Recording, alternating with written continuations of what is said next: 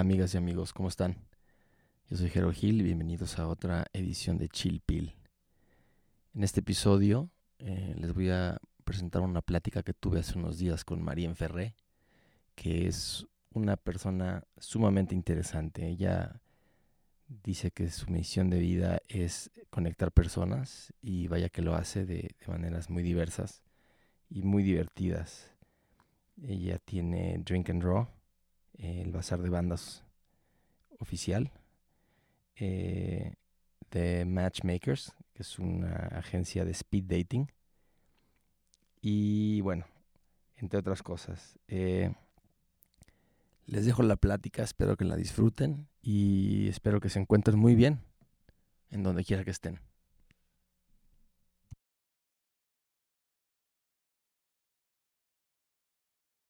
Estuve investigando un poquito porque me platicó obviamente Pato, que es nuestro, nuestro conocido en común, eh, de todas las cosas que haces y me parecieron fascinantes.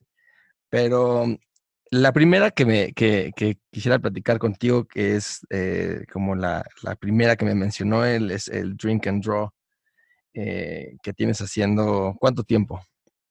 Justo en mayo cumplimos cinco años, pero pues nuestro aniversario, que generalmente son fiestones, pues no, no tuvo lugar, digamos. No pudieron. ¿Y qué? ¿Y cómo, cómo surgió la idea y, y, más o menos de qué se trata la dinámica, para así como para entenderte?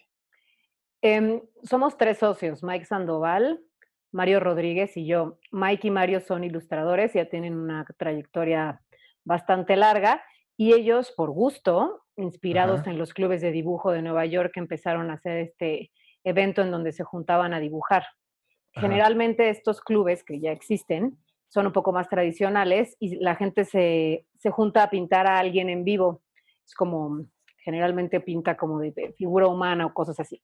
Pero sí. ellos, como son más rock and rolleros y menos serios, se empezaban a juntar pues nada más para el drink en especial y para dibujar. Entonces era como si fuera una reunión de amigos en un espacio en donde todo el mundo estaba dibujando, echando cotorreo y tomando. Y Ajá. me buscaron para mover otras cosas y cosas suyas como personales de artista, pues, y me platicaron, ah, es que llevamos haciendo como dos o tres sesiones eh, eh, por gusto, así sin, vaya, de amigos cercanos, en donde nos juntábamos y dibujamos y pues es nuestro mini drink andro y yo así como, oigan, eso está increíble, ¿puedo sumarme? Ah, pues sí, ¿qué, no? yo, pues bueno, pues yo soy productora, entonces puedo conseguir mejores venues, puedo entrarle a la onda de patrocinadores, podemos empezar a crear como distintas alianzas y de repente en tres meses eso era ya un monstruo, así que como, ¿qué, ¿qué, hacemos con esto?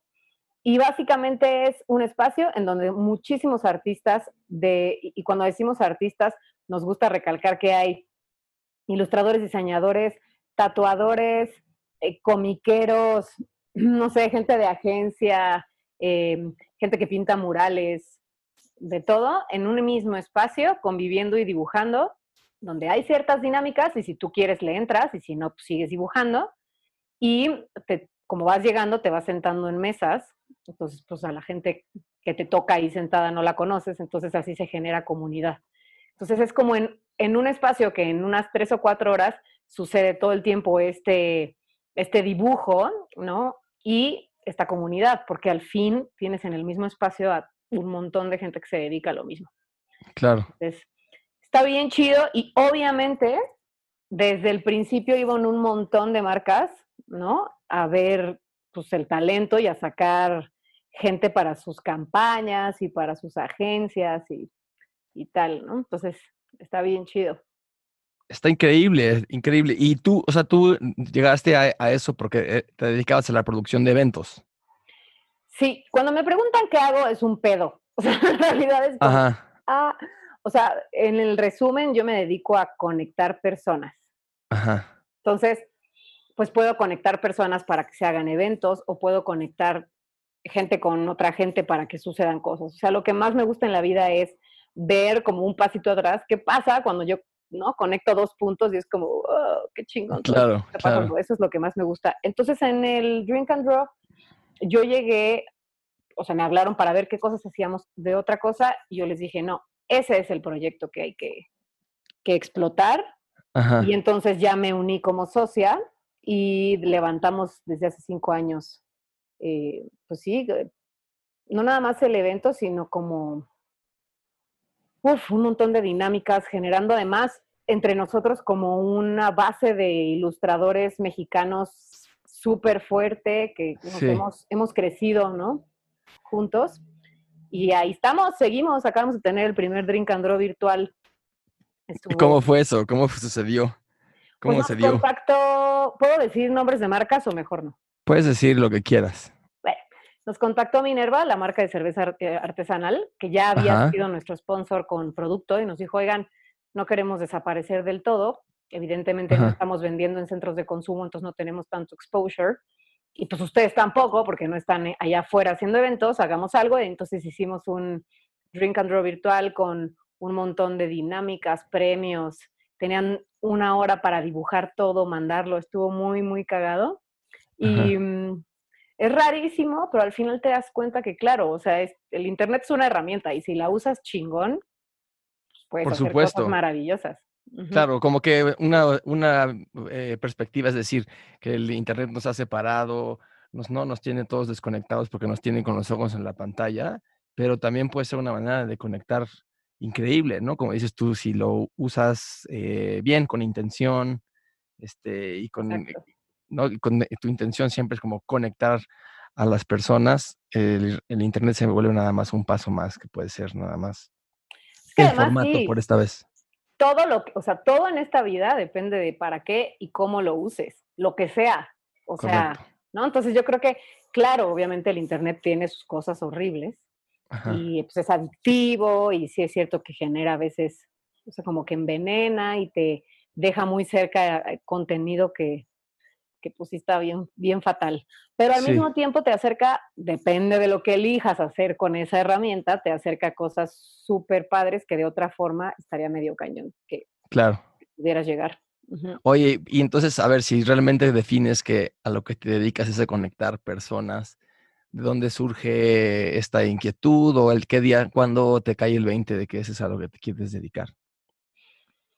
Yo lo veo como mi misión de vida, literalmente, porque creo que es para lo que soy buena. Me encanta hacer. He hecho durante toda mi vida gratis y al final es un don que pongo al servicio de la comunidad. Entonces es como un 360. Em, desde chavitita era como, uy, yo conozco a no sé quién, porque además eh, pues, yo ahora ya soy una anciana que no va a ningún lado, pero en su momento era súper salidora conocía todo el país, me la vivía en el Reven. Entonces, pues me encantaba conectar banda, ¿no? Como que, ¿cómo qué necesitas? Ah, yo tengo esa persona que tiene eso y entonces bla, bla, bla, bla, bla, y de repente quién sabe cómo ya se había hecho así como algo chingón. Y, mm, por ejemplo, en las fiestas, cuando son mías, que generalmente son multitudinarias porque conozco mucha gente, me encanta así como, güey, ¿te acuerdas? Te conté de alguien que tenía un podcast y tú tienes, no sé, música original. Chuchito, Chuchita, platiquen y me voy. Amo eso porque tengo como esa facilidad de encontrar em, como un espacio, primero un espacio para que eso suceda y después como esa intuición para decir, mm, estos dos van a sacar algo padre de lo que ya sé que hacen. Claro. ¿No? Y sí es un superpoder bien extraño, porque a veces ni siquiera sé, o sea, no te lo puedo explicar. Nada más veo, o sea, me pasó hace poco, fui a un karaoke a altas horas de la madrugada ya neceando así mal. Digo que yo nunca salgo y ese día fue como a morir, sí, así nada más. Y había un güey que se paraba a cantar pura pinche canción deprimente, así, que yo decía, ya, güey, o sea, por favor, alguien aviéntele algo, porque, pues claro, uno va como con ánimo festivo. Claro. ¿No? Y pues ya la tercera canción cortavenas, pues ya realmente tú también ya te pones a llorar y no sabes por qué, ¿no? Claro, te, empieza a colgar ese, esa energía de... Ajá, el fantasmita de la tristeza. Y entonces adelante había una morra sola y yo, a ver, ese güey está cantando canciones de tristeza, esa morra está sola, todo el tiempo lo está viendo, yo quiero que ese güey deje de cantar canciones de tristeza porque me voy a matar, así de, ¡ah! Y entonces fui, porque además vergüenza no, no tengo en la vida, entonces fui así como, tú y tú, ya sabes, y entonces bla, bla, bla, pues sí, se acabaron las canciones de tristeza, después ya pasaban los dos a cantar todo aquel que piense que la vida y yo así. Perfecto. Entonces, suelo hacer ese tipo de cosas porque, porque tengo esa intuición para captar el momento y también porque pues me atrevo, ¿no? Porque me vale madre y voy y me lanzo y no me importa. Obviamente no a todo el mundo le gusta eso, ¿no? Como pinche vieja intensa, pero claro, como que también luego en la sociedad y sobre todo en las grandes ciudades que son así como un poco más impersonales, ¿no? Que alguien se te acerque y te diga, oye, ¿qué onda? ¿Por qué no conoces a esta chava que tampoco conozco?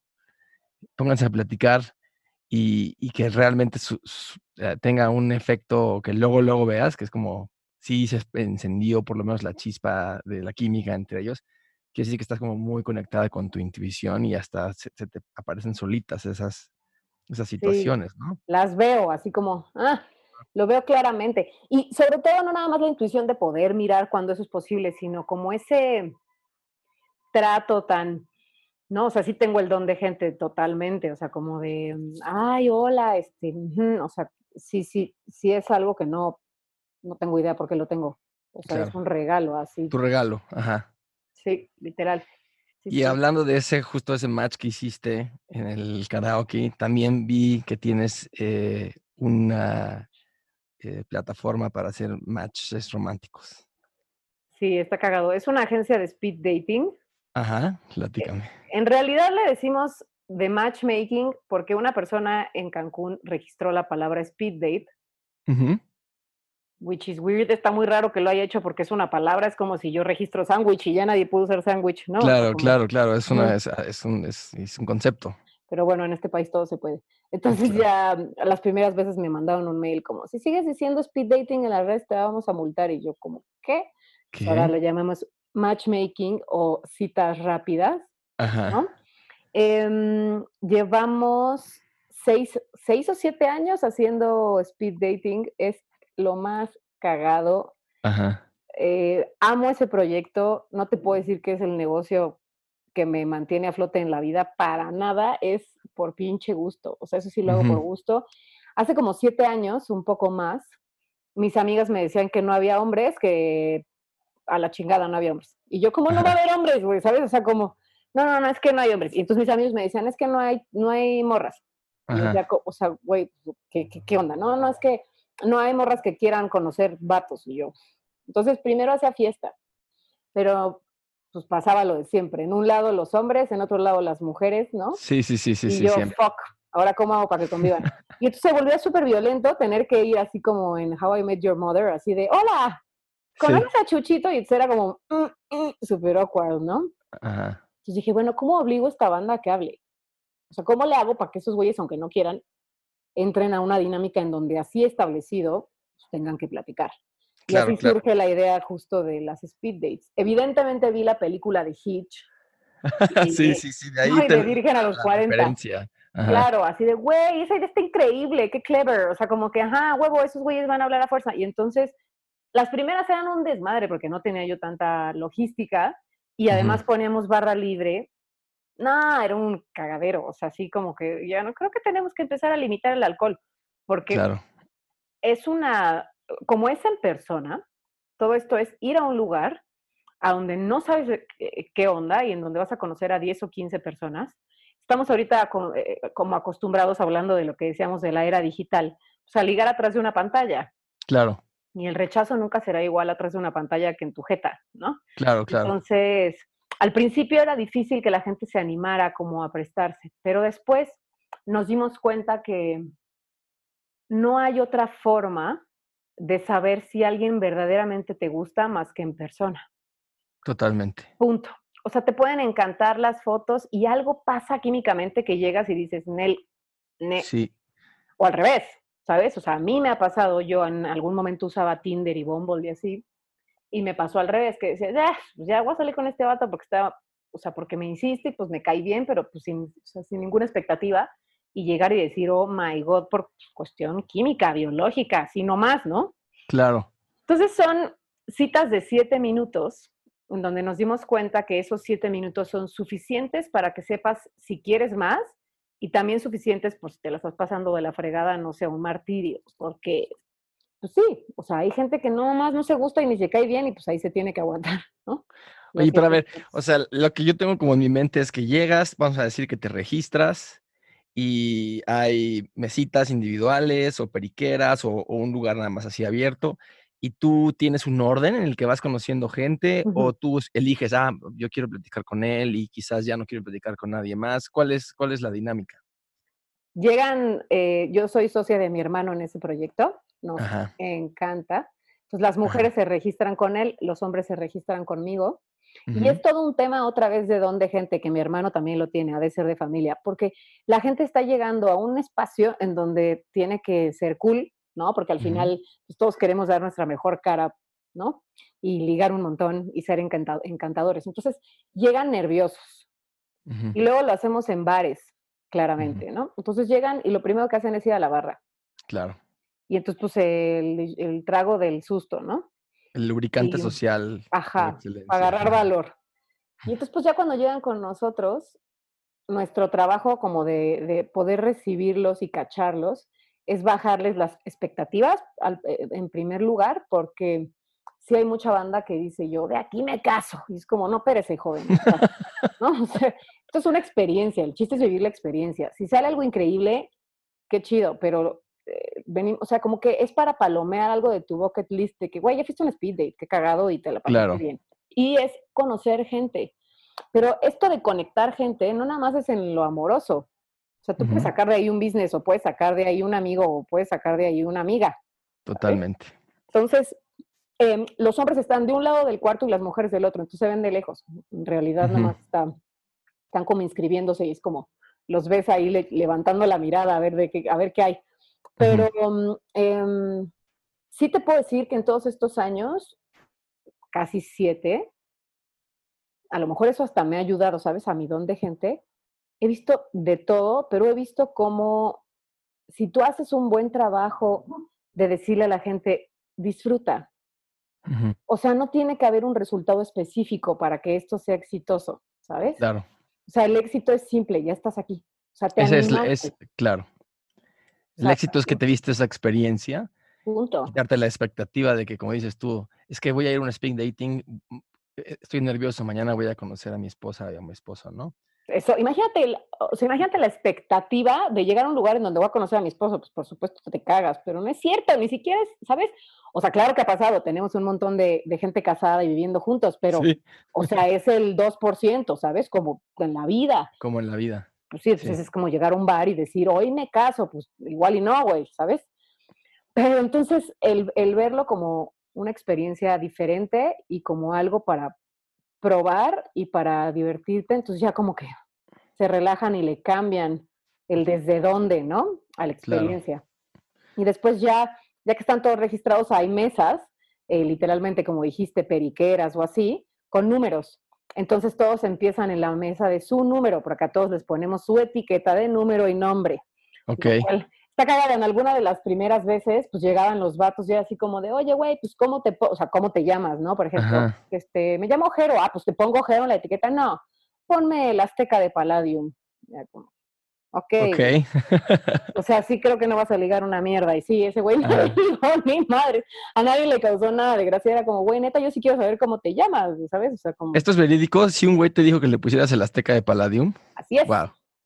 es verídico. El Azteca de Palladium no ligó esa noche. No, no, no, no, tiene, no, tiene mucho futuro ese, esa entrada. By the way, no se veía como el Azteca de Palladium. por si acaso no, o sea, ni ah, ah. siquiera estaba muy...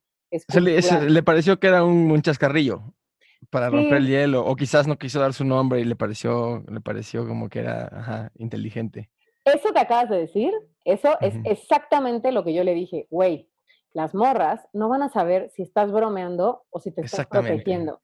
Y entonces no van a querer conocerte porque para por, por ¿sabes? Es que aparte para eso, como tú lo acabas de decir, para eso existe esta experiencia, para tener eh, vibrar con alguien de verdad, genuinamente. Y, por ejemplo, las redes sociales lo que hace es que como nos dan tanto tiempo de pensar lo que vamos a contestar, curas tus fotos, tus, los ángulos y, la, y los filtros que tú crees que te favorecen. Eh, este juego de decir, lo voy a contestar mañana, es, es, un, es una no es, no es genuino. Por eso cuando tú dices, cuando conoces a alguien en persona y no hay tiempo de esto, simplemente es como estar, estar en el momento, mostrarte como realmente eres, es tan poderoso y, Por eso te puede fascinar a alguien en redes sociales. Cuando lo conoces de plano, no hay manera de cruzar palabra. O como dices tú, viceversa. Llegas y dices, wow, esta persona. increíble. quizás no tenía el, el skill de hacerlo en las redes sociales. Está increíble, ¿no? ¿no? Me hace reír un chorro. Y, y, ese gesto de no querer dar tu nombre, pues de entrada es decir, estoy a la defensiva, no vengo abierto a, a mostrar quién soy, ¿no? Por algo no estoy poniendo mi nombre. Pero entonces, a mí me encanta ¿Sabes qué es lo que más me gusta de The Matchmakers? Así se llama la agencia. Que es un espacio de fuera máscaras, porque, ojo, supongamos que en aquellas épocas mozas, cuando yo iba al antro, supongamos que yo quiero ir y estoy dispuesta a conocer gente, ¿no? Y entonces, eh, eh, sobre todo en este país que más el hombre es el que se acerca, ¿no? Entonces es el cazador. Y entonces va el hombre y pues se le acerca a una mujer que le gustó. Y al final, pues te acercas con todo el peligro de que te rechacen, tenga novia, esté casada, esté su huella ahí, o sea, no hay ningún indicador de que hay una posibilidad, vaya. Claro, claro, de apertura. Exacto, o de que no te estás metiendo en un pedo, ¿sabes? Y aquí en The Matchmakers es todos estamos en el mismo lugar por la misma razón. Entonces, tú, morra, no te puedes poner bien sangrona porque estás igual que yo aquí. Claro, claro, No es como, hazte para allá, discúlpame, ¿por qué me estás ligando? Güey, pues estás en un evento de ligar. Entonces, eso permite que todos estén en igualdad de circunstancias. Claro. Y eso es, es bien chido. Entonces sientan en el número que les tocó, tienen una, cita, una cita de siete minutos, suena la campana, siete. ¿Siete por alguna razón? Porque menos de siete es como, ¿cómo te llamas? Sí, y está, ¿no? Y ya no sé ni si me gustó o no me gustó y así. Y más es porque si realmente no hay química y realmente está haciendo un suplicio, pues ya es mucho, claro. Ya no la pasas tan bien. Que ojo, siempre que empezamos les digo, oigan, todos hemos hecho algo peor por más de siete minutos. Todos. Todo se caga de risa así decir, la neta. Em, y después, al entrar y que se registran, les damos una hoja que es la hoja de matches, que es como la Biblia en donde van a poner quién les interesa y quién no. Y les decimos, te puede interesar para amigo, para business, para lo que sea. O sea, no necesita, eh, vaya, no es nada más amorosamente. Puede ser que esa persona te invite a una fiesta y conozcas al amor de tu vida, que es su prima, yo qué sé. Entonces, ahí nada más está chistoso porque ellos hacen esta eh, como calificación de si les interesa o no la persona antes de pararse de la mesa. ok. Es como si tú y yo hubiéramos tenido una cita, yo, oye, Jero, pues mucho gusto, sí, igual, mucho gusto. Y en ese, o sea, en ese momento yo abro la hoja y así, ¿no? Para que no me vean, tacho, si sí o si no. ¿Es un sí o no o es una calificación? Sí o no, punto, porque si no, nos ponen en una situación, o sea, nos ha pasado y siempre nos morimos de risa que ponen, por ejemplo, sí para amigo, sí para ir al cine nada más, para ir a no sé dónde, y yo así como, sí, ¿qué hago yo con esta información? gracias por la información, o sea, ¿qué, qué, qué hago? Entonces ya, sí o no, rotan los hombres, porque las mujeres traemos bolsa, tacones, escote, ¿no? Correcto. Y ya rotan los hombres y se vuelven a, a sentar, tienen una cita de siete minutos y así sucesivamente hasta que, dependiendo del número de parejas que hay en la noche, entre 10 y 15 hablan con todos. Lo que pasa es que, claro, es muy distinto tu primer date, ¿no? Que es como, hola, what the fuck, así que hago aquí. Totalmente. A la 15, que además ya quién sabe cuánto alcohol te metiste, si es que ese es el caso, que ya es como, guay, no, ya es muy distinto. Sí, sí, sí ver todo ese proceso, como toda esa curva antropológica, es maravilloso. O sea, yo tengo un montón de amigos que me dicen, güey, please invítame, nada más me quiero sentar contigo a ver. Pues nos sentamos, ellos van como a hacerme compañía, a platicar conmigo todas esas tres horas, a ver esta maravilla, ¿no? Eh, sí, de sociología, antropología, yo qué sé, de que claro, tú puedes ver hasta cómo se gustan, no se gustan, no puedes ver al güey así de, otra madre, ya que se acabe esto, o al güey súper interesado, y entonces es así maravilloso. Yo lo amo, amo ver así esa, justo, esa magia de dos personas en un mismo espacio. Y ya al día siguiente hacemos el cruce de matches, que es el cruce de datos de, ah, mira, esta y este se gustaron, tienen un match, y les pasamos un chat personal en WhatsApp de parte de The Matchmakers, Así de Juanito y María hicieron match en la fiesta de ayer, por favor confirmen de recibido y nos salimos. Entonces, ah, gracias María, Este, muchas gracias, bla, bla, bla. Y entonces ya nos salimos y ya los dejamos, o sea, los llevamos como de la manita hasta estar en, una, en un mismo canal en donde se están comunicando. Y siempre les decimos, oigan, lo que pasa después es responsabilidad del usuario. O sea, si se casan, cool, pero no se vale reclamaciones, porque al final es como ir a un bar y si te ligaste a alguien en el bar, y escogiste mal, pues es tu responsabilidad, ¿sabes? Sí, aparte ustedes no, no es como que van a hacer un background check así de currículum para participar, ¿no? Es como, a ver, aquí el chiste es poner a la gente. Seguramente si eh, en, en, en, el, mismo evento alguien se pone violento o algo, pues bueno, ya descalificado o algo así, pero pues tú no vas a, a, a hacerte responsable de cómo la gente va a ir evolucionando socialmente después de un primer date. Lo que sí hacemos es como un preregistro, un poco estoqueo en Facebook, porque todo es en Facebook. Nos metemos a ver sus fotos, vemos intereses, vemos que no salga en todas las fotos con su esposa, ya sabes, así claro, claro. cosas evidentes. Y entonces muchos son referidos de gente que empezó a ir y entonces nos ha mandado a todos sus conocidos, familia, y así se va a hacer, se va tejiendo una red. Pero no, o sea, de siete años hemos tenido dos malas experiencias, nada más. Y mm, lo más loco, porque además uno pensaría, pues las malas experiencias son con los chavitos borrachos. No. Eh, hemos hecho tres speed dates de señores y señoras mayores de 60. Ok. Y mm, la primera vez que lo hicimos, como que los dones estaban muy, muy nerviosos. Y entonces ahí entendí otra cosa, que lo que está cagando. Creo que nosotros como generaciones más jóvenes estamos acostumbrados por cómo es el mundo a medio improvisar, y a ponernos allá afuera, las redes, los eventos, no sé, no, no sé qué factores, no te puedo explicar, pero siento que como que estamos más acostumbrados a de repente estar en situaciones o en posiciones donde no controlamos todo, ¿sabes? Estamos como un poco ahí a la deriva. Pero en este caso esos boomers, no, no tenían esos skills, ¿sí me entiendes? como sociales de, me voy a una fiesta en donde no conozco a nadie, ¿no? Y ahí yo, me, no. Entonces, llegaron mal. O sea, mal, mal. De hecho, esa vez llegaron tan así Yumanji como mal, que mi hermano se tuvo que poner a registrar hombres y yo mujeres. Ya. Porque mal, así, tú vas a participar, ¿en qué mesa estás tú? Así desatados y yo, güey, los papás de mis amigas, señor, respire, tranquilícese, eso es acoso, qué pedo. Súper bueno, entonces, total, esa mala experiencia me la había llevado yo, yo, yo. Entonces, al final, bueno, parecía no tan grave porque yo no era un usuario, ¿no? Al final, pues yo ya digo, chis, güeyes y ya.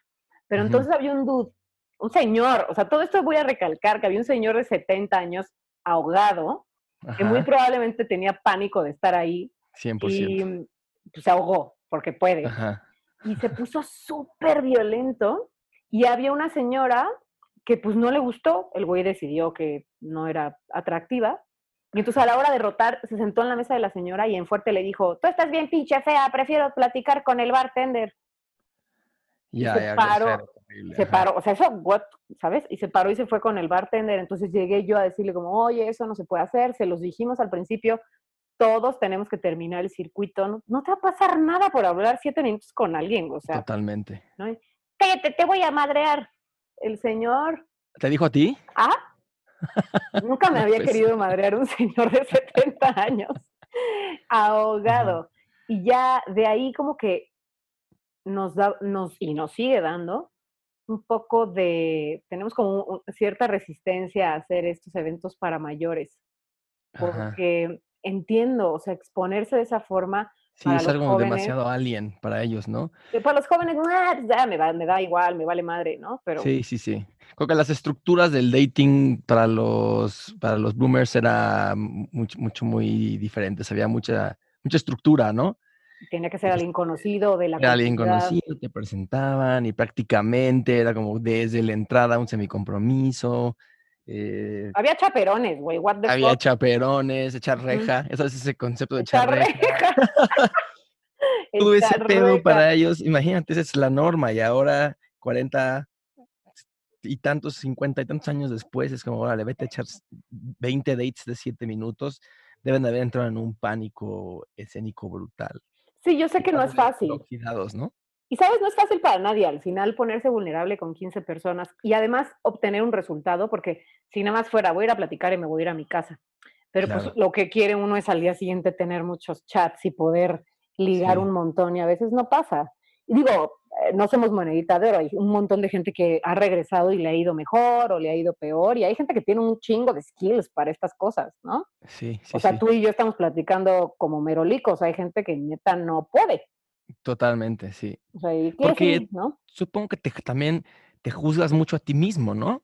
O sea, porque llegas, te echas las, no sé, 20, ¿cuántas dates más o menos se, echan? Máximo son 15 porque como estás poniendo mucha energía en ser chido, a la 15 ya no puedes más, estás Exacto, ya estás, ajá. Entonces, llegas 15 y no tuviste ni un match, a lo mejor te juzgas muy fuerte y dices, oh, chale, no, no, no, no tengo nada, ¿no? Este, y entonces eso es lo que, como que yo creo que la gente pone muy nerviosa, que es como, es una especie de, y eso es lo que ustedes hacen en la labor, de que la gente se relaje, y digan, no, güey, esto nadie te está juzgando, no te juzgues tú tampoco, ven, diviértete, tómate unos drinks, conoce gente. Y si te sale bien, increíble, y si no, pues la experiencia fue lo bueno. Pero entonces en ese caso, hasta les quedó mejor el nombre, porque sí es un matchmaking más que un dating, como tú dices, puede ser un match de, de amistad, de negocios, de nada más tener a alguien con el que platicar de, de, un interés en común, lo que sea, ¿no? Está padre porque como ves que antes de que empiece la, el circuito no se ven están como lejos.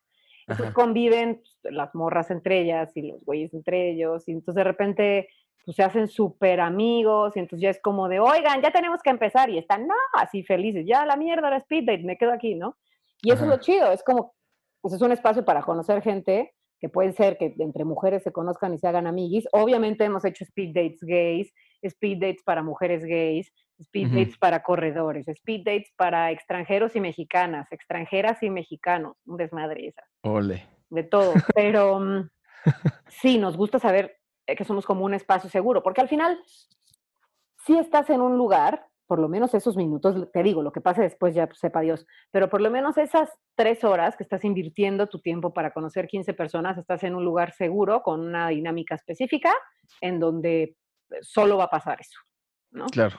Obviamente nos ha pasado de que de ahí se van a seguirla todos, a quién sabe dónde, nosotros ya no vamos porque somos los espías, y al día siguiente que... Eh, que entregamos los matches en los chats, es así como, no sé, este, Jero y Juanita tuvieron match y chinga tu madre, y se empieza, ¿what?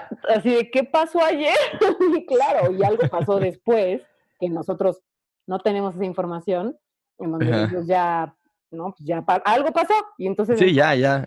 Órale, ¿no? ¿De qué nos perdimos? Bueno, que estén bien, nos vamos a salir del chat, así de qué demonios sucedió.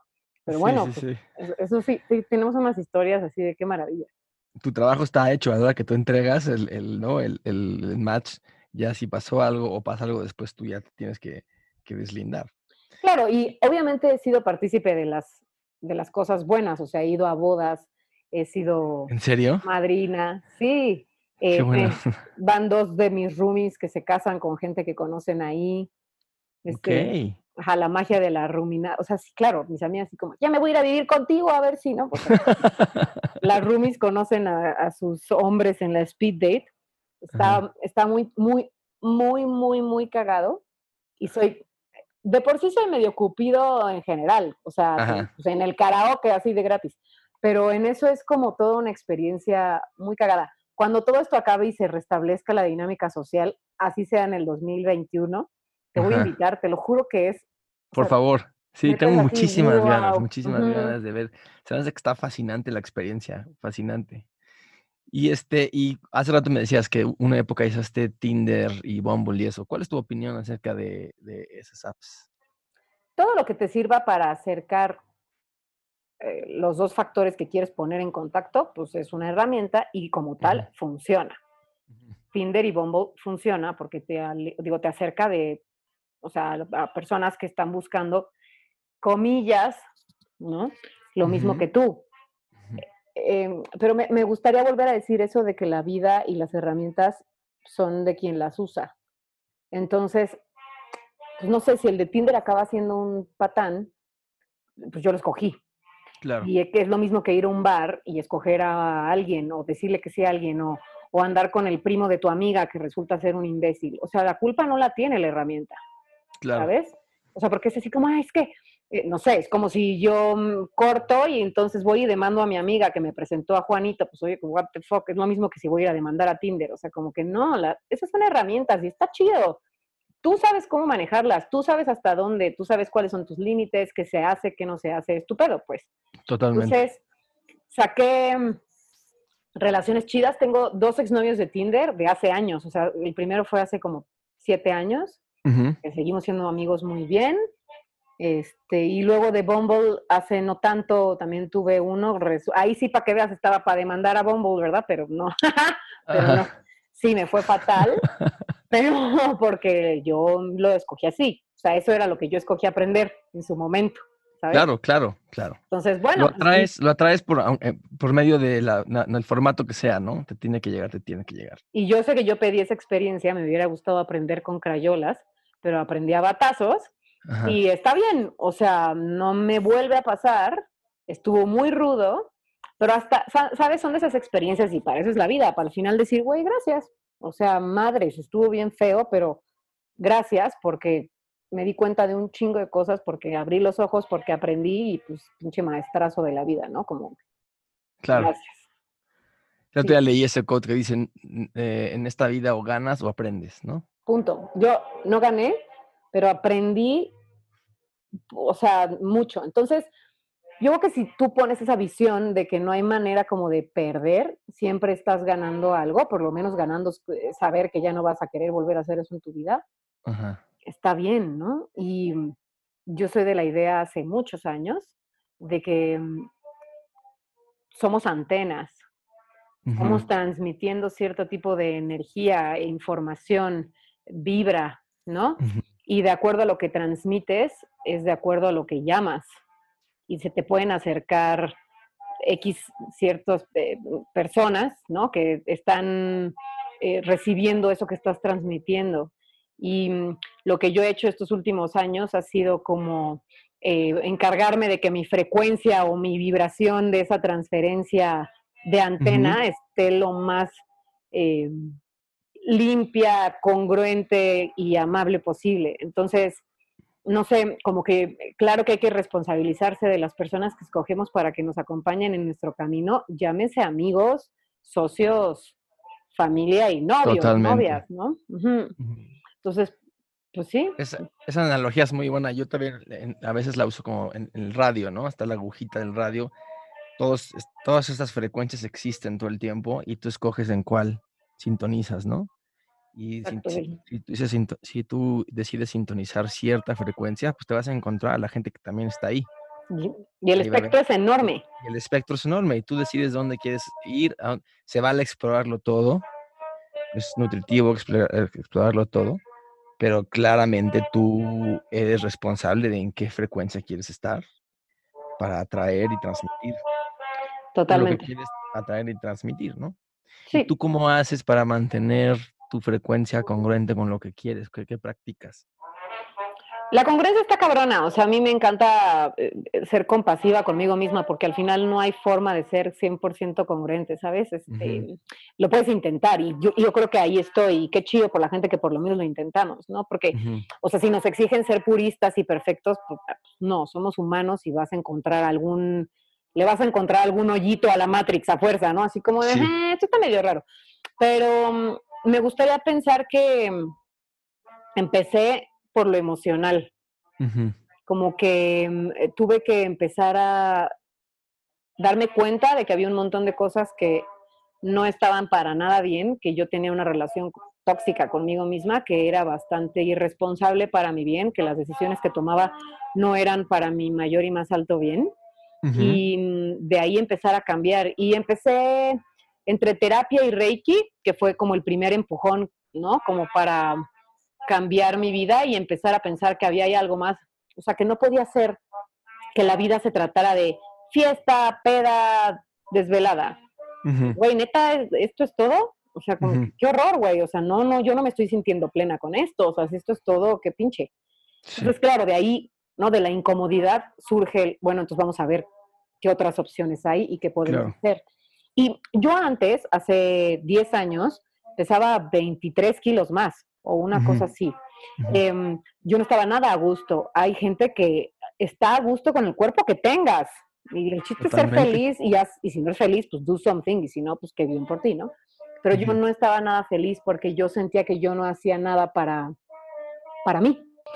Yo me di cuenta que yo no hacía cosas para mí. Y entonces no tenía esta sensación como de, compromiso y esta como fuerza interna de tomar las decisiones para ser mi mejor versión, sino todo lo contrario. Entonces, eh, con estas herramientas y recursos que fui recolectando, así como si fuera Zelda, así videojuego, ¿no? En donde, pues voy a ir a esta ceremonia a ver qué agarro. ¡Tum! Ah, pues ya entendí algo, de aquí agarro este recurso. No, pues voy a ir a, a meditar. Ah, pues ya tengo otra herramienta. No, pues voy a ir a terapia y así.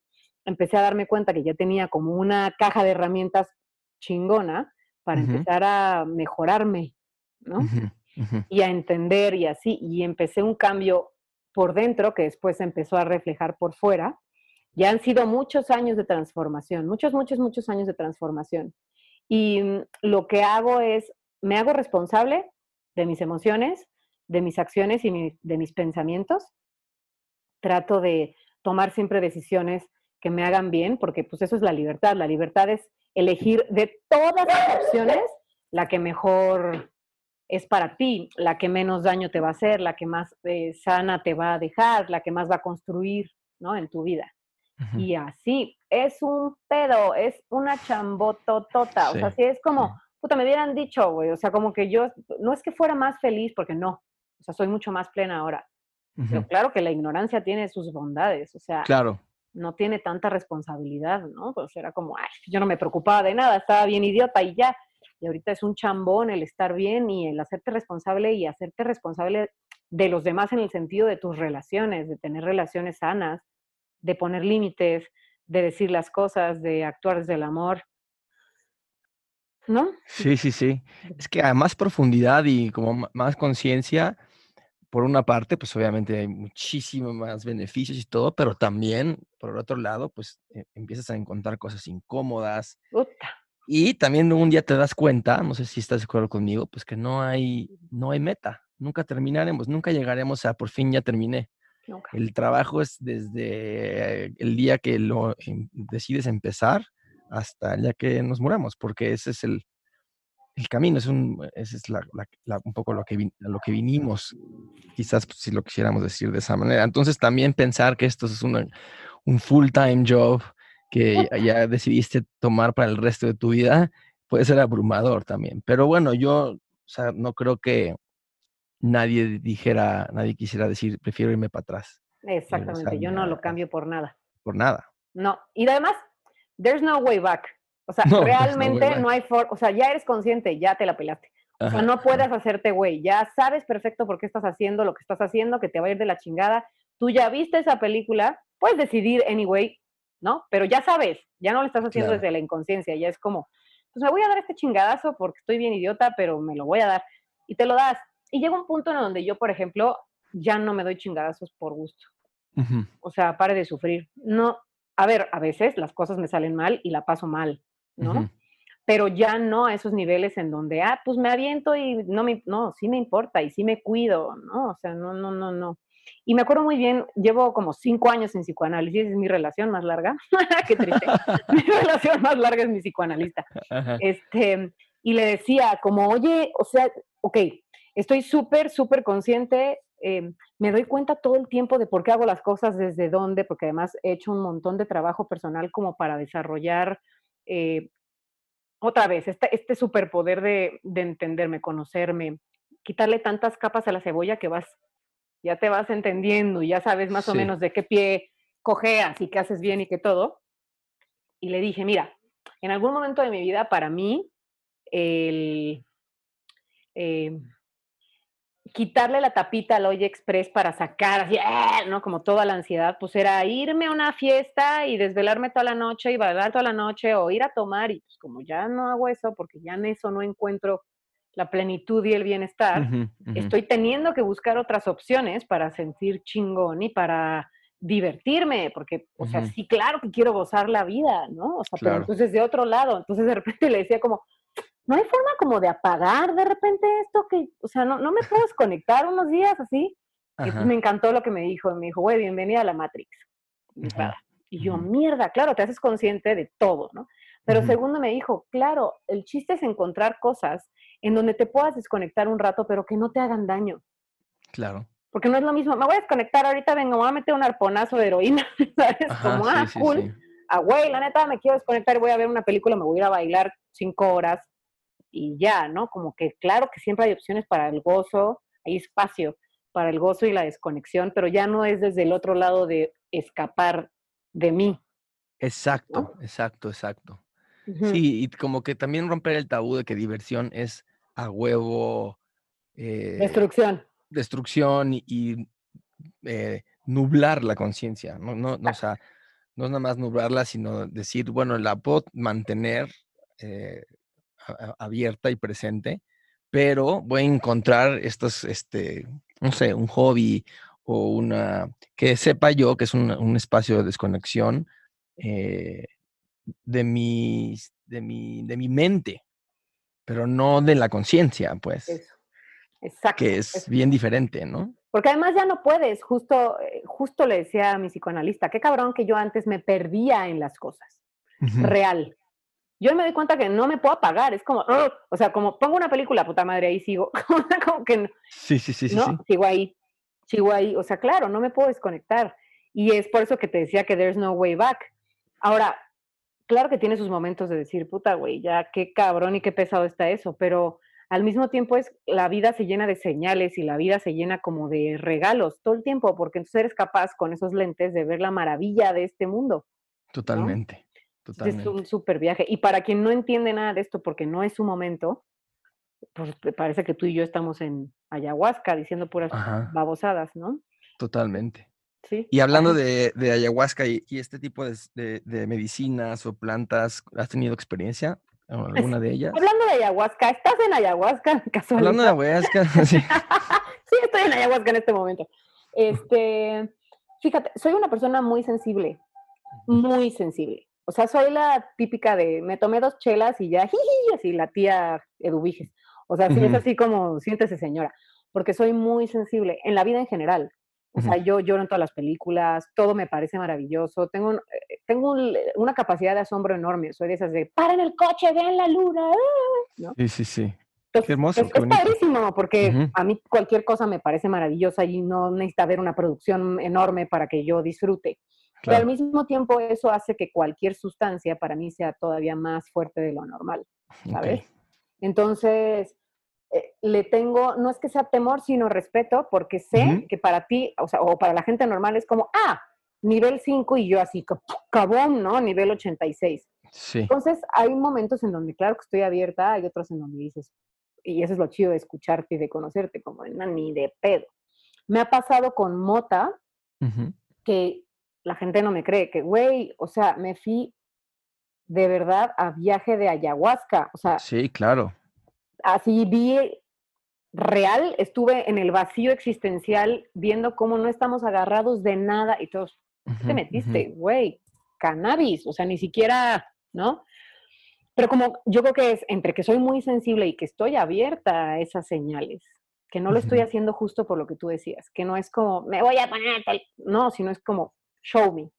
A ver. Sí, sí, sí. Y entonces, claro, se abre la información y es como madres. Y ahí me di cuenta y me quedé traumada como un año con esta sensación de estuve durante un ratote experimentando, no nada más sabiéndolo eh, racionalmente, e, experimentando, estando ahí en el vacío existencial. Ya sé que esto suena súper extraño. No, no, no, Pero en el vacío existencial de, claro, o sea, en realidad nada nos sostiene. La, nos sostenemos nosotros, nos abrazamos nosotros, estamos solos, no por ahí, saquen los violines. No, pero sí, o sea, nuestro camino lo podemos compartir, pero es nuestro camino. Claro, claro. ¿no? Y es tu pedo, y estás en este mundo tú decidiendo todo el tiempo tu vida. Y entonces imagínate estar así en sustancia y diciendo, ¡Ah! ¿qué es esto? ¿Qué responsabilidad? ¿No? Y entonces como, órale, y entonces no me, no me agarra de nada. Pues no, nada te agarra, te agarras tú. Totalmente. Y eh, eh, escuché que, haces como unas meditaciones guiadas, ¿no? Güey, están loquísimas esas meditaciones. Cómo, son? ¿Cómo son? Explícame eso. Las meditaciones son con un maestro colombiano que se llama Alejandro Villalba, que tiene un don de la voz. Él es un maestro que utiliza la técnica del sound healing, ¿no? Curación con sonido. Y desde chiquito él se dio cuenta de que él tenía un poder. Porque además la voz es poder, ¿no? Sí lo es. Y mm, durante la meditación, estas meditaciones están hechas ahorita para el COVID, porque pues no nos podemos ver en persona, pero él da estas terapias de manera personal. Esta es en conjunto y es en Zoom, tú estás en tu casa y él hace respiración además del trabajo de sonido. Entonces es medio respiración holotrópica como breathwork más sound healing. Y mm, dependiendo del tema, es a donde te lleva.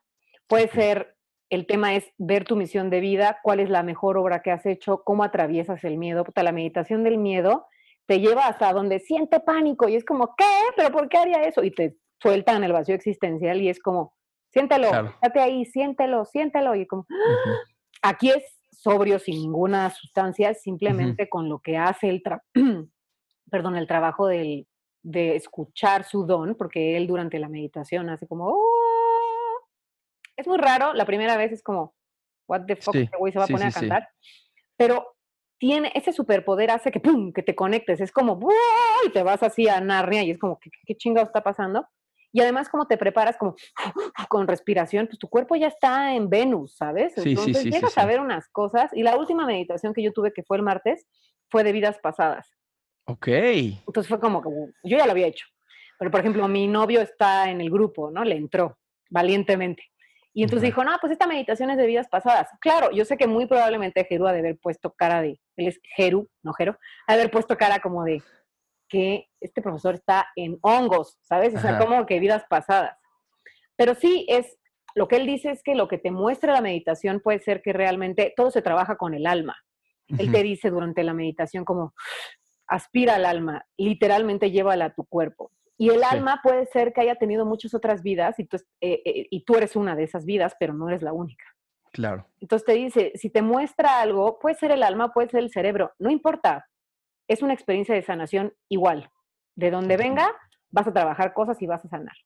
Y entonces empieza este, no sé qué, uy, bueno, yo acabé viendo unas cosas que yo lloraba y berreaba y berreaba y yo no sé, porque además con una nitidez, porque pues claro, empieza y tú dices, güey, yo no veo nada. O sea, claro. Qué oso que todo el mundo esté así viendo sus vidas y yo aquí imbécil no me conecto y no veo ni madres. Así estuve un rato como, pues, bueno, si no me toca ver hoy, pues ni pedo. Y de repente así, como una imagen que fue como, me puse a llorar como de, claro, esto no me lo inventé, estuvo rarísimo. Claro. Y mm, estas son meditaciones que hacemos cada semana y que cada semana son distintos temas y son durísimas. O sea, en los grupos, que son varios grupos, en los grupos están mis tíos, mis mejores amigos, mi mamá, así todo el mundo. Este güey está muy cabrón. Pero además hizo una que fue el domingo pasado, que fue justo donde recontacté este, con Pato y mucha gente, que, que fue además como una presentación del cannabis como medicina de la planta como un facilitador justo para sanación.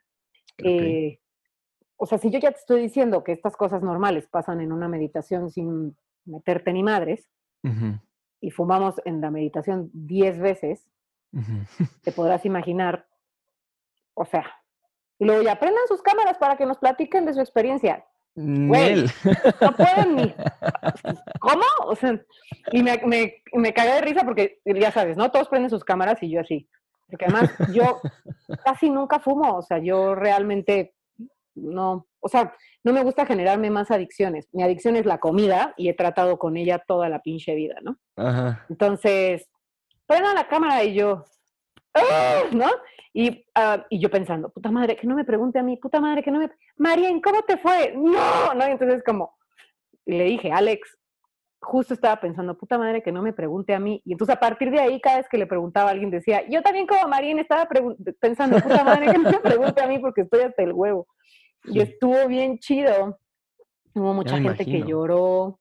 Y al final, cuando tú eh, empiezas este camino y realmente estás dispuesto a que se te revele todo aquello que se te quiere revelar, que como bien dijiste y me encantó lo que dijiste, es incómodo, doloroso, vergonzoso y demás, pero si estás dispuesto a entrarle, órale, venga, pues no sé, eh, empiezas como a darte cuenta desde la compasión de que pues eres un, humano tratando de hacer su mejor esfuerzo y ya. Totalmente, totalmente.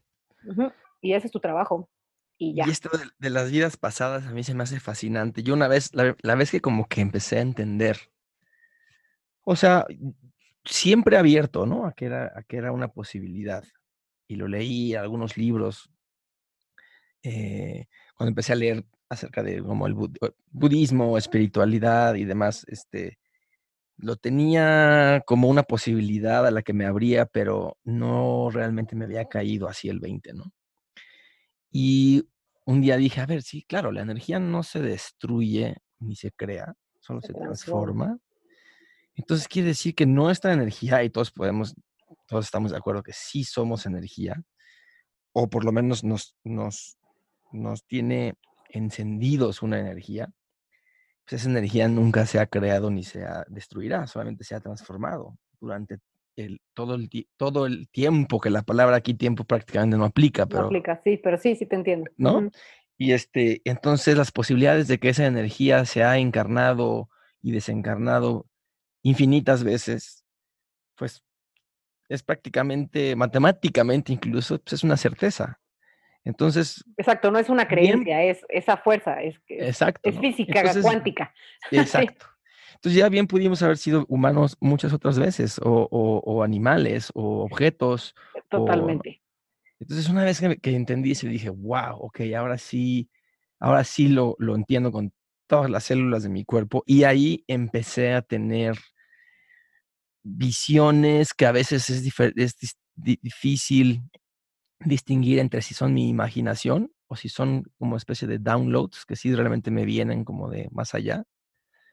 Pero la diferencia es cómo las siento, ¿no? Y, hay unas que las siento muy certeras y digo, ah, ok, esto es como a lo mejor una enseñanza del pasado o de otros, otras realidades que suceden en, ah, en, otras está dimensiones. eso que dices, sí, claro. Eh, y hay otras que sí realmente las siento como, pues que no, no me resuenan tanto y digo, ah, ok, a lo mejor esto es algo que, simplemente un mensaje o una, algo de mi imaginación, que también la imaginación luego a veces puede poner creativa y, y, puedes tener visiones que son a lo mejor ideas, que son a lo mejor como eso, ¿no? Enseñanzas, pero no realmente tengan que ser algo que tu energía vivió anteriormente. Con esa meditación sentiste esa certeza completa de lo que las imágenes que te estaban, te estaban llegando eran algo que sí realmente era tu, lo que tu energía trae.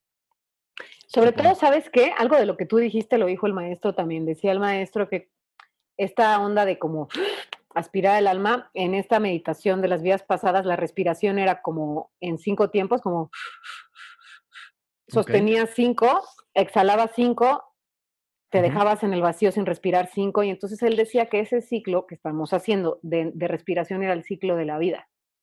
Y que el alma no dejaba de existir, simplemente alguien más la tomaba, ¿no? Y entonces que mm, estábamos nosotros justo en ese respiro del alma, viviendo esta vida, sosteniendo esa vida, sosteniendo esa alma, que es ese respiro cuando, cuando está sosteniendo, y que iba a llegar un punto al morir, que iba como... A soltar. A soltar. Pero él lo que dice es que esa alma pudo haber tenido miles de vidas y que hay muchas cosas que la aprendimos en esas otras vidas que no corresponden con nuestra vida en este momento. Claro. Y que el chiste de la meditación, más allá de ir a ver por chismos o que fregados, era darnos cuenta de cómo hemos evolucionado y esas cosas que vimos, que en mi caso, por ejemplo, no estaban tan chidas, em, yo justo dije, cuando abran sus cámaras, no sé qué, yo, ¡ah! así, ¿no? Porque el chiste del grupo es compartir, que además se vuelve un espacio bien vulnerable en donde la gente, pues a mí me dio el patatús y no sé qué, y está bien chido. y yo dije, bueno, al final lo único que agradezco es que mi vida de ahorita es bien chida. Y entonces el maestro dijo, eso, eso.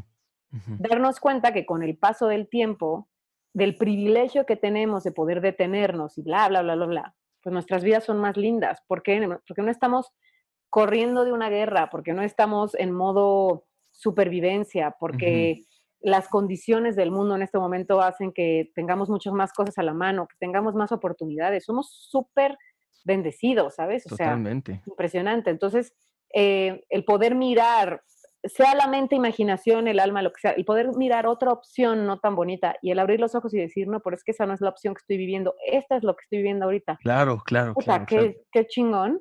Para mí fue como, wow. Y sí creo totalmente en que yo no puedo negar ni afirmar nada porque justamente no puedo, ¿sabes? Hay cosas que me resuenan y por eso creo en ellas. Pero es como decir, los aliens no existen. ¿Yo qué voy a saber si existen o no existen? O sea, ¿cómo me atrevo a decir que no a algo? Claro, claro. O sea, todo es una posibilidad. todo es una posibilidad. Entonces, no sé, a mí me encanta la física cuántica. Todas las personas que considero mis gurús hablan prácticamente de lo mismo. No sé si alguna vez hayas leído a Joe Dispensa o a Greg Braden o a Bruce Lipton o a Wayne Dyer o a Louis Hay o a toda esta gente que habla como de que uno va construyendo su vida a, través de sus pensamientos y de cómo ve el mundo. Cristalizando y materializando los pensamientos como una casi incubadora de realidad, ¿no? Punto, eso. Y que el mundo no es como lo vemos, lo vemos como somos. Exactamente. Que si creemos que el mundo es una mierda, el mundo se va a mostrar como una mierda una Totalmente, y otra y otra y otra vez. Entonces lo que yo estoy haciendo ahorita es tratar de confiar. Y me cuesta un huevo. Es tratar de confiar que yo estoy poniendo mi antena como debe de ser, haciendo el trabajo que corresponde, tomando las decisiones inteligentes y que el destino, Dios, universo, energía, llámale como quieras, se encargará del resto, porque yo no puedo, o sea, eh, en el vacío existencial, ¿qué vas a controlar? Nada. Nada, nada. no existe porque controlar es, es, una vez más pensar en que hay piezas que mover. Y las piezas que mover son figmentos de nuestra imaginación, son proyecciones. Realmente lo único que hay que podemos alterar nuestra intención, ¿no? Intención y, confiar, ¿no? Ajá, exacto. Pensar, una intención, un pensamiento y, y, y, ser muy específicos con lo que sí queremos, visualizarlo y luego dejar que el universo lo, lo, lo pongan, ponerlo en sus manos, pues, ¿no? Y justo ellos dicen que lo agradezcas como si yo hubiera pasado, porque entonces como mente, mente y emoción y, e intuición se unen, ¿no? Sí. Y entonces es de verdad tus sensaciones como si yo hubiera pasado y entonces el, la mente dice, ah, pues esto ya pasó. Una vez más lo de la antena, ¿no? Lo de la antena. Ah, pues parece que ya pasó, ¿no? Estamos sintiendo esto, pues, pues ya pasó, pues tráiganlo. Exacto. Y el poder de la palabra, como decías hace rato también, o sea, cuando lo dices, lo decretas, vivas entonces completamente en esa realidad y pues la antena está mandando esa señal. Totalmente de acuerdo. Y ahí te conectarás con esa señal, ¿no? Y además eso también sirve para lo malo, que ese es el pedo. Ese es el, el ajá, exactamente. Luego la gente que, que, que, que es pesimista y, y, la queja y todo esto, lo que es muy difícil y hay que ser como muy compasivos con eso porque todos pasamos por ahí, hemos pasado y quizás volveremos a pasar. Pero es que es, un, es una adicción, es un círculo vicioso en el que te estás destruyendo y estás creando un, un, un, mundo que es, pues, eh, están, eh, vienen, estás creando un mundo que eh, va en tu, en tu, en tu contra. Estás haciendo del universo tu enemigo, ¿no? y, entonces salir de ese loop es, es bien, es, es, difícil, pero una vez que lo logras ver, te das cuenta que sí, en efecto, en, en donde esté tu intención y, tu, y tu, tus pensamientos, es donde empiezas a vivir. Y ese es el pedo, porque estamos llenos de creencias limitantes. Entonces, yo me he dado cuenta, yo en algún momento decía, pinches vatos, todos son iguales. Pero porque yo realmente creía que todos los vatos eran iguales. Entonces, yo me encargaba inconscientemente de encontrar puros vatos que coincidían con lo que yo estaba hasta la madre para entonces poder decir, ven, claro, me volvió a pasar, todos los datos son iguales. Y no, es como, güey, claro, porque tú te estás relacionando desde ahí. Claro. Desde esa creencia. Entonces la vida, claro que te va a venir a manifestar eso una y otra y otra y otra vez. Y lo que dice, por ejemplo, Dispensa es que eh, en la mente, cuando nosotros tenemos pensamientos que ni siquiera han pasado, pensamientos así horrendos, ¿no? De seguro me va a pintar el cuerno y entonces no sé qué. Para empezar, estás llamando eso, uno. Dos, tu mente no sabe si te lo estás imaginando o ya es real porque lo estás sintiendo, esa emoción la estás sintiendo. Y entonces tu cerebro empieza a secretar sustancias químicas que corren por el torrente sanguíneo de, esa, de ese veneno, ¿no? Claro. Estás envenenando. Y entonces nos volvemos adictos a ese veneno. Y entonces de repente por eso es como, güey, ¿por qué las cosas están muy bien? No, no, no, aquí algo está sucediendo, ¿qué pedo? hay que armarla de pedo, ¿no? Porque me está pidiendo. Seguro algo va a pasar, seguro algo va, algo va a pasar. Y, el cerebro está pidiendo, ¿qué pedo? O sea, como que la adicción, los químicos malos, ¿qué pedo? Ah, sí, perdón, ahorita me invento una desgracia y pasa. Totalmente. Puta, como dices, salir de ahí y darte cuenta que son tus creencias, que es tu pensamiento y que tú eres totalmente responsable. Claro, es, da muchísimo coraje y yo me, eh, o sea, hay gente que me ha dicho, ni madre, yo no soy responsable de todo lo que me ha pasado. Bueno. quizás, ajá, ahora no, no, lo, no lo ves, pero eh, eh, como tú dices, hay que desaprender cosas, como desinstalar softwares para poder instalar otros. Y pues eso sí es tu responsabilidad, hacer la limpieza de tu, de tu disco duro, ¿no? Y de checar qué es lo que piensas y de dónde haces las cosas. Totalmente. Totalmente. Sí, ese es todo, todo, todo un viaje. Y de pronto también a mí me da cosita porque una de mis mejores amigas me dice, no, pues es que a mí no me gusta pensar en eso, porque qué tal que entonces yo la cago y empiezo a pensar en algo malo y entonces yo sola, claro, porque la responsabilidad da miedo. Claro. Y no somos perfectos. Y yo me encuentro a mí misma de repente pensando unas cosas así de, ¿qué haces, güey? ¿Por qué estás pensando y te estás diciendo esas cosas tan horrendas? Pero por lo menos ya me doy cuenta. Es que la mente, en realidad, sí, una de sus como cualidades es que es pilla, ¿no? Es pilla. Es, que mala, es que Entonces, eh, sí. la tienes que, pues hay que, que, conocerla muy bien para saber cómo, hay, cuándo hay que hacerle caso y cuándo no. Para ir más allá de ella, sí. Exacto. Y eso también es eh, algo que cuando estás identificado con tu mente y crees que lo que tu mente dice es la verdad, pues da muchísimo miedo escucharla porque dices, no, no la quiero escuchar que diga estas cosas malas porque entonces quiere decir que serán verdad. Exactamente. ¿No? Este, pero pues eso una vez más es el trabajo de todos los días, por el resto de nuestros días, este, intentar traer como conciencia eso. Sí, por eso yo estoy metida en tantas madres, porque... Hay que hacer de todo, ¿no?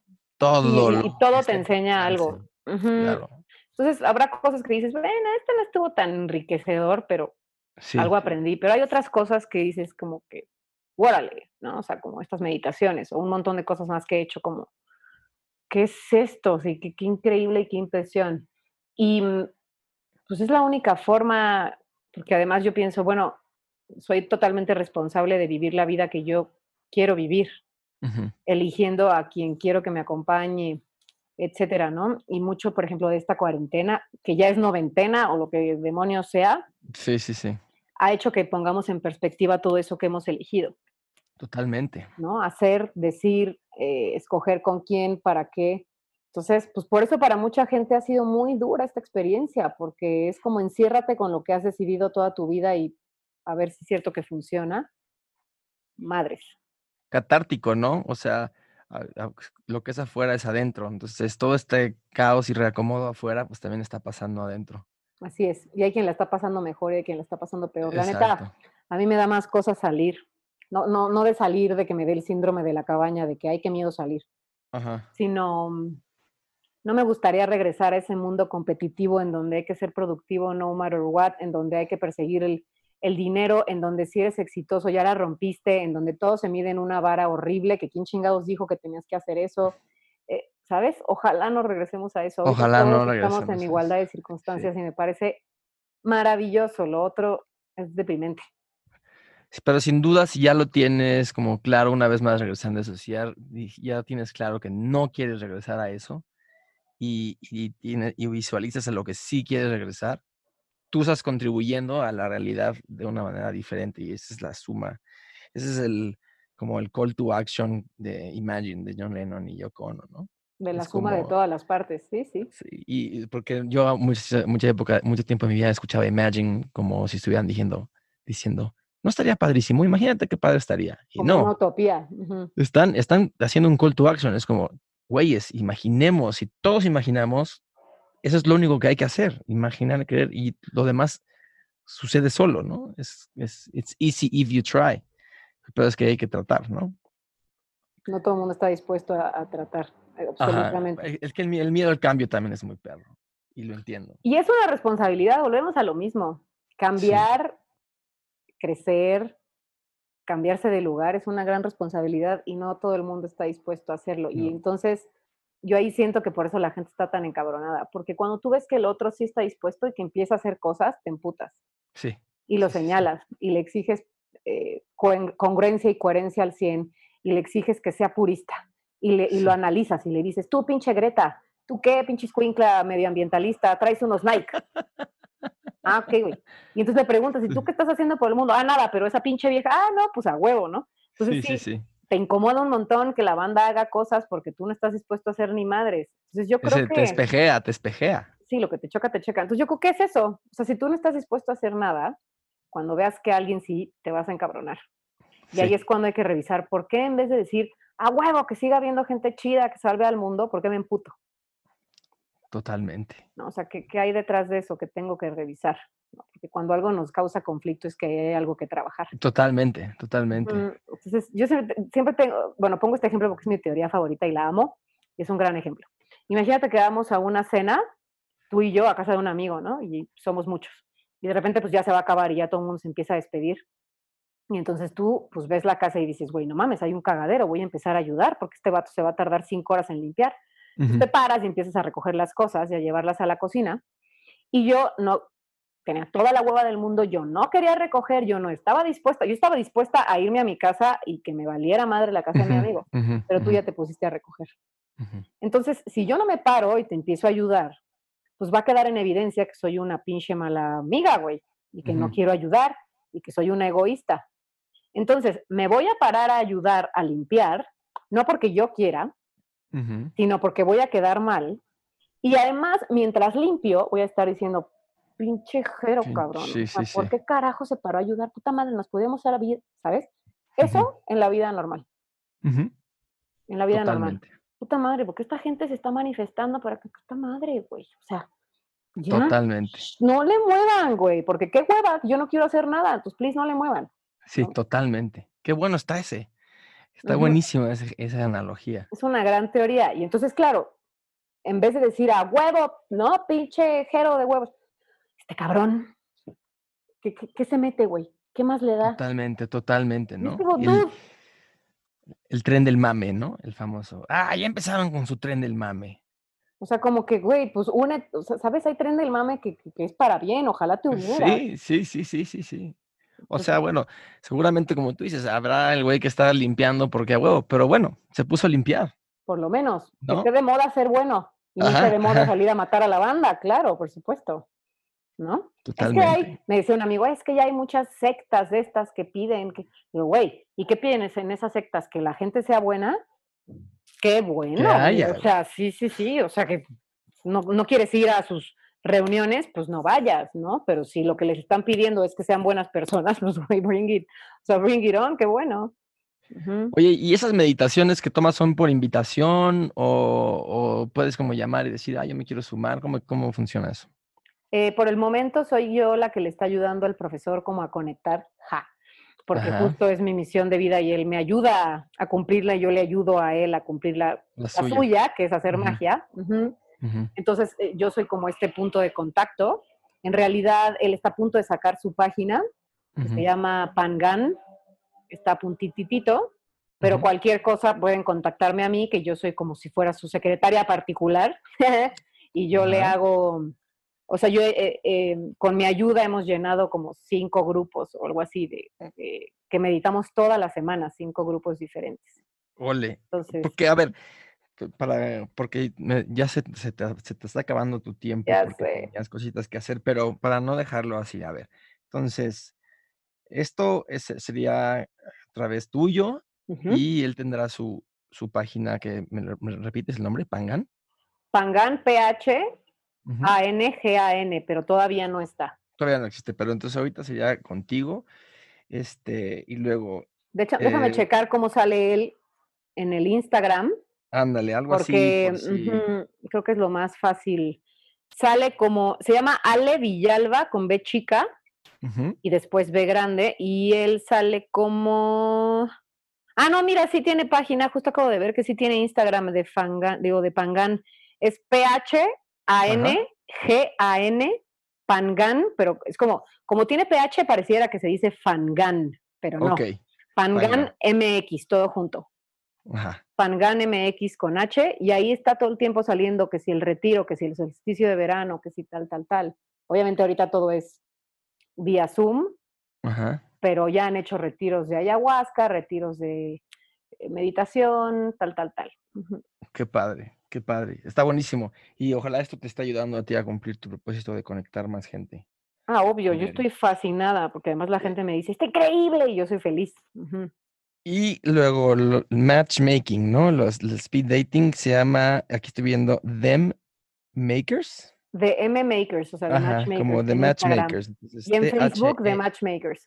The Matchmakers. Pero dices que ahí más bien es por Facebook la dinámica. Sí, o sea, en Instagram subimos cuando va a haber speed dating, etcétera, pero sobre todo utilizamos Facebook porque es donde revisamos quién eres, qué haces, a qué te dedicas, qué edad tienes, Ok, y luego Drink and Draw DF, ese es arroba Drink and Draw DF. Está cagado porque todo el mundo piensa que es DF, de que pues estamos en el DF. En el pero, DF. Pero pues hace cinco años sí se llamaba DF y ahora ya se llama CDMX, pero en realidad es porque era como un colectivo que se llamaban Dibujamos Fatal. Entonces es como de, no es de DF de Distrito Federal, güey, pero bueno. Qué chingón, sí, qué chingón. Oye, Marian, pues fue de verdad un súper gusto conectar contigo y platicar, conocernos, aunque haya sido por esta vía. Este, y ojalá que en algún futuro cercano, cuando se abra esto, podamos echarnos otra, otra plática presencial. Y te invito a todos los eventos anteriormente mencionados. Por favor. Para mí también fue un gusto y creo que está bien chido lo que dijiste porque es conectar, no de que estemos conectados en el internet. Exacto, exacto. y no, sino que fue una plática en donde conectamos y eso está bien padre y creo que a eso venimos a este mundo. De verdad que sí, de verdad que sí. Gracias, gracias por, por la labor que haces. Ay, gracias a ti, gracias a ti por darnos voz, más bien. Que estés muy bien, te deseo mucha salud, muchas bendiciones y nos vemos para la próxima. Mucha plenitud. Un besote. Gracias, otro. Bye, Bye.